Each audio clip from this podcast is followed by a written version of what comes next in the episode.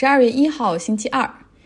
因为我有很多同事，他们在葡萄牙，所以我知道了十二月一号是葡萄牙的独立日。在历史上，一五八零年到一六四零年，葡萄牙是被西班牙人占领并且控制着的。那当时呢，是年轻的葡萄牙国王他战死在北非的战场上，然后西班牙就趁虚而入。西班牙的菲利普二世国王，他认为自己也有继承权，因为他是前葡萄牙国王的外孙。总之啊，反正他就来占领了，并且成为了葡萄牙和西班牙两国的国王。那些年间呢，葡萄牙被迫卷入到了很多这西班牙发起的战争之中，比如说西班牙和英国的战争，直到一六四零年的十二月一号。葡萄牙人才赶走了西班牙，重新获得了独立。所以在每年的十二月一号这一天，葡萄牙人会放假一天哈，来庆祝独立。那和葡萄牙同事聊天，因为疫情现在也比较严重，所以政府可能不会允许圣诞节的时候返乡。像首都里斯本，它应该是疫情的重灾区，目前发往各地的火车班次都大幅减少了。法国在刚刚过去的周末里面有十万多人哈，他们是戴着口罩啊走上街头进行抗议。抗议的是什么呢？是议会所正在审阅的一个法，叫这个 Global Security Law 国家安全法吧。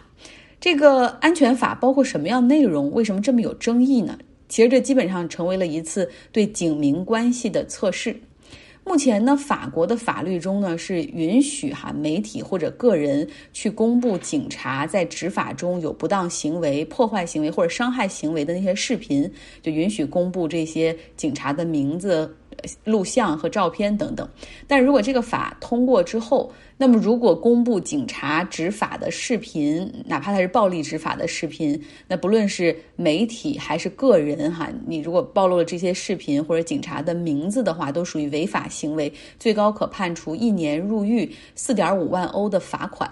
所以反对的人很多，有很多媒体反对，然后也有很多维护权利的 non-profit，他们也反对。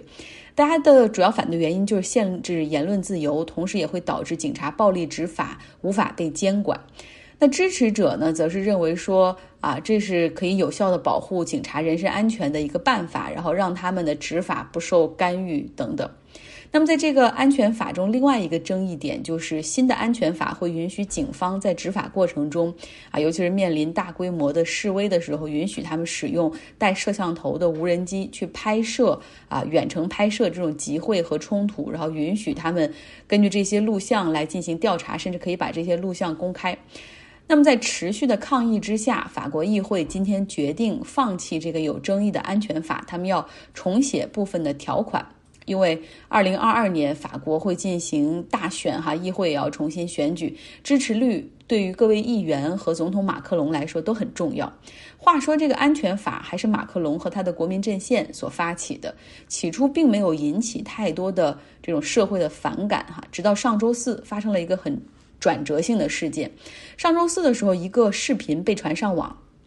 是一个黑人音乐制作人，也不是很有名的一个小伙子哈，齐格勒。他在自己的录音室里被警察拳打脚踢、暴锤。那他和他录音室里的九个人后来都被警察用枪指着。那这个音乐人齐格勒后来还以袭警罪名被逮捕，但是从视频上来看，他完全没有任何动手，完全就是被动的挨打。那这个齐格勒他说了自己很无辜，当时呢是要前往录音室去录音。他下了车之后，看到街角有警车停在那儿，因为当时自己没有戴口罩，很担心会被罚款，所以他就迅速的跑进了自己的录音室的大楼，然后结果引发了警察追赶，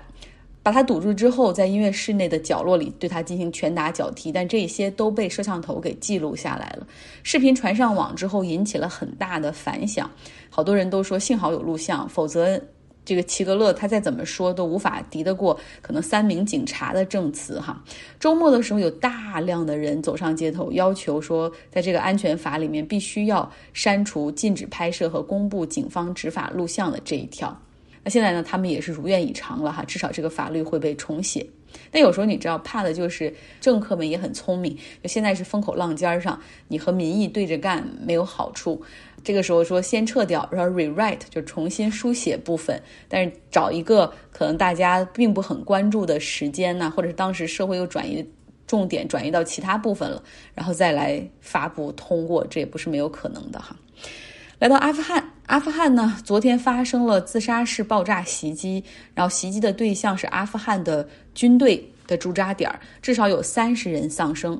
虽然没有明确的组织对这件事儿负责，但是大家都知道，可能这个爆炸就是塔利班所搞的哈。就在爆炸所发生的几乎同一时间，在卡塔尔的多哈，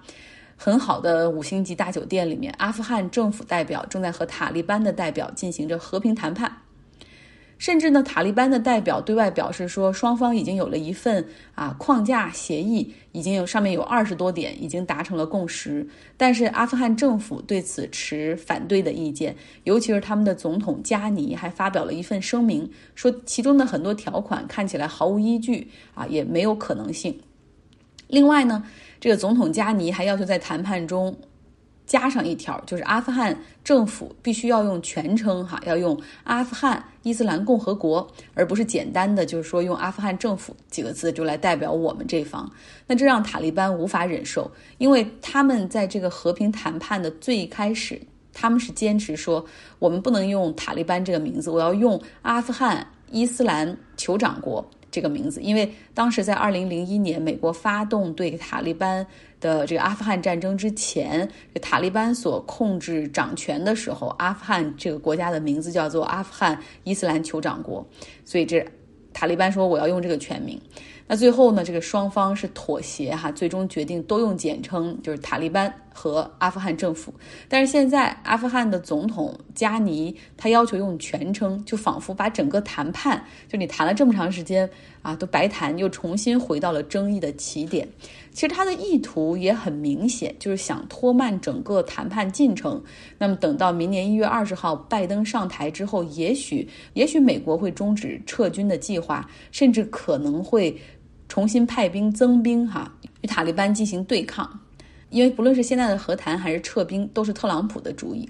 而在这个时候呢，塔利班他们则希望趁热打铁，夜以防夜长梦多，哈，最好能够趁着特朗普在的时候赶快达成协议。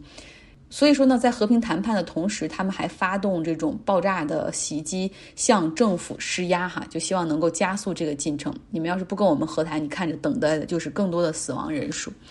那根据特朗普的撤军计划，近期美军在阿富汗的兵力从四千五百人削减到两千五百人，并且很可能在圣诞节前后还有更大规模的撤军。特朗普的计划是在他任期结束之前要将美军全部从阿富汗撤回，这也是美国和塔利班此前签署和平协议的一部分。哈，这是今年在二月末的时候所签署的。这个条款基本上就是塔利班同意啊和基地组织划清界限，并且承诺要打击基地组织等恐怖主义。同时呢，他们要放弃对阿富汗军队和平民的军事打击。那美国这边相应给出的条件就是美国和北约要从阿富汗撤军。阿富汗的这个战争，美军已经深陷这个泥潭长达二十年了，好像到现在为止感觉好像撤也不对，不撤好 像也不对哈。那么继续来听 Robert 给大家带来的英国人为什么会错看了大英帝国辉煌背后的殖民史呢？就是英国人他们都认为，哈日不落帝国很荣耀哈，尤其是他们和殖民地的关系也很融洽，带过去的是文明、商业和贸易。哪怕到现在，你看他们自己也很荣耀的，就是那个英联邦哈，英国和五十四个前殖民地和海外领地这种松散的联盟。但实际上，史学家们他们发现，想研究清楚这个殖民地的历史，面临着很多资料的缺失，因为大部分的文件和史料都在殖民地快终结的时候被烧掉了，哈，这被好多历史或者好多真相就被抹掉了。一九四七年八月的一个阵雨纷飞的星期五，印度人民涌上新德里的礼仪大道，庆祝他们独立的第一天。当新的三色旗升上旗杆时，他们欢呼起来，一道彩虹划过清澈的天空。但在此前的几天里，这座城市笼罩在一片烟雾之中。英国人正在集体焚烧政府文件，以免任何可能危及英国政府的东西落入坏人之手。正如《卫报》前记者伊恩·科班在2016年出版的《历史窃贼》一书中详细描述的。在一个又一个殖民地撤出时，英国人陷入了文件的熊熊燃烧之中。在苏伊士危机期间，开罗的一名记者回忆说，当时站在英国大使馆的草坪上，焚烧档案剩下的灰烬的厚度能盖到脚踝。一九五七年，马来亚独立前十二天，吉隆坡的英国士兵将一箱箱的记录装上卡车运往新加坡。在一九六一年，特立尼达和多巴哥殖民地办公室的工作人员意识到，用烟雾来庆祝独立日可能有点不吉利，于是建议总督早点出发，并告诉他，他也可以把文件装进加了重物的板条箱，然后扔到海里。在内罗毕，肯尼亚独立前九天。四箱装着敏感文件的包装箱被推上飞机，飞往伦敦的盖特威克。这些文件连同数以千计的其他殖民地档案，最终被藏在白金汉郡汉斯洛普公园的铁丝网后面。那里有一个专门负责通信安全的情报机构。有人指控那些想要移除争议人物雕像的人是在抹去历史，但是拆掉一个雕像并不是抹去一段历史。而是在修正一种文化。那些推倒科尔斯顿雕像的人们认为，公共空间应该体现后殖民时代英国的价值观，就像大英帝国的那些前殖民地正在重新命名或者拆除一些帝国的象征物一样。这在某种程度上也是在创造一种历史。而烧毁文件恰恰是在抹去历史，通过从档案记录中删除他们行为的书面证据。英国官员们试图操纵后代能够创作的历史。多年以来，小汤姆森一直在与保密机关做斗争，以获得他哥哥在战争中一次秘密行动当中死亡的细节。对于政府的表里不一，他一点也不奇怪。他说：“国家利益与保持历史真相永远是一对矛盾。”存放在汉斯洛普公园的秘密档案，在2011年才被揭露。当时，肯尼亚殖民地的酷刑受害者对英国政府提起诉讼。从所谓的移民档案中翻出来的是那些系统性的、广泛的、令人作呕的虐待记录。这些档案打破了在英国流行的一个神话。这个说法是，殖民地国家在从大英帝国到英联邦的有序的过渡当中获得了独立。不要以为这些藏匿档案的行为只发生在过去。在2018年，有几十名在1948至1973年间到英国合法定居的移民，最近被内政部驱逐出境，因为他们无法证明他们的身份。他们的入境登记卡在2010年对档案的一次程序性清理中被销毁了。萨蒂亚和格帕尔以及越来越多的历史学家一起试图改变这一状况。要使后人对帝国的历史有更准确的认识，一定程度上要持续忘却那些过去对于殖民者和奴隶主们的美化。这种做法正处于增长的势头。科尔斯顿雕像被推倒两天后，伦敦码头区的另一名奴隶贩子的肖像也被拆除。伦敦市长启动了对所有公共地标建筑的审查。利物浦大学宣布把以前首相威廉。格拉德斯通命名的一个宿舍楼进行更名，因为他是一名奴隶主的儿子，而且他主张支持为被解放的奴隶去补偿奴隶主。牛津奥里尔学院的管理机构最终投票决定拆除四年前保留下来的罗德斯雕像，而伦敦帝国理工学院则删除了他的座右铭：“科学知识是至高无上的荣耀和帝国的保障。”在忘却的同时，应该学到些什么呢？萨提亚呼吁历史学家们抛开道德进步的叙事，寻找联系现在和过去的新方法。伦敦大学学院的英国奴隶所有权遗产研究中心就是一个很好的例子。该中心编制了1833年奴隶解放时期英国殖民地每一个奴隶主的数据库，从中揭露了英国废奴主义的伪善。他的研究表明。奴隶解放后，政府向奴隶主支付的奖金所形成的财富，为一代代杰出的银行家、作家、工程师和政治家们所继承，让这些人一直保持着相当于当年奴隶主们的特权。去年，格拉斯哥大学仔细审视了自身从帝国得到的收益之后，宣布了一个两千万英镑的项目，与西印度群岛大学合作，探索奴隶制的历史及其后果。西印度群岛大学的副校长希拉里·贝克尔斯爵士一直站在加勒比赔款运动的前列。一个大英帝国的神话被批驳了，一段残酷奴役的历史被揭开了。历史的旧账可能永远也算不清楚，但这样的开始也许可以帮助以后的历史学家找到更好的修复历史的方法，这也是一种进步。Robert 讲的非常好，感谢感谢。我也 highlight 其中的一句话哈，就是推倒一些奴隶主或者殖民地文化的雕像，并不是抹去历史，而是在修正一种对历史的认知。那关于历史，其实我们真的很容易被诱导哈，建立起一个可能并不和当时事实相符的认识。而对于正在发生的事情，人们的情绪也很容易被操控。结尾来说，回到第一次世界大战结束哈。在二战开打的时候，很多人说了，这不是一场新的战争，这而是这就是一战的延续。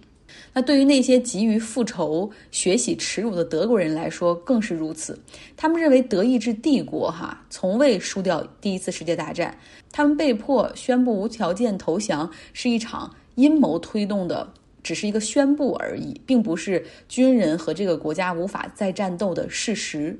而他们认为这场阴谋背后所操纵的，哈，给德国带来奇耻大辱的，然后以及后面凡尔赛条约带过来的不平等的那些瓜分的背后的这些推手是社会主义者和犹太人。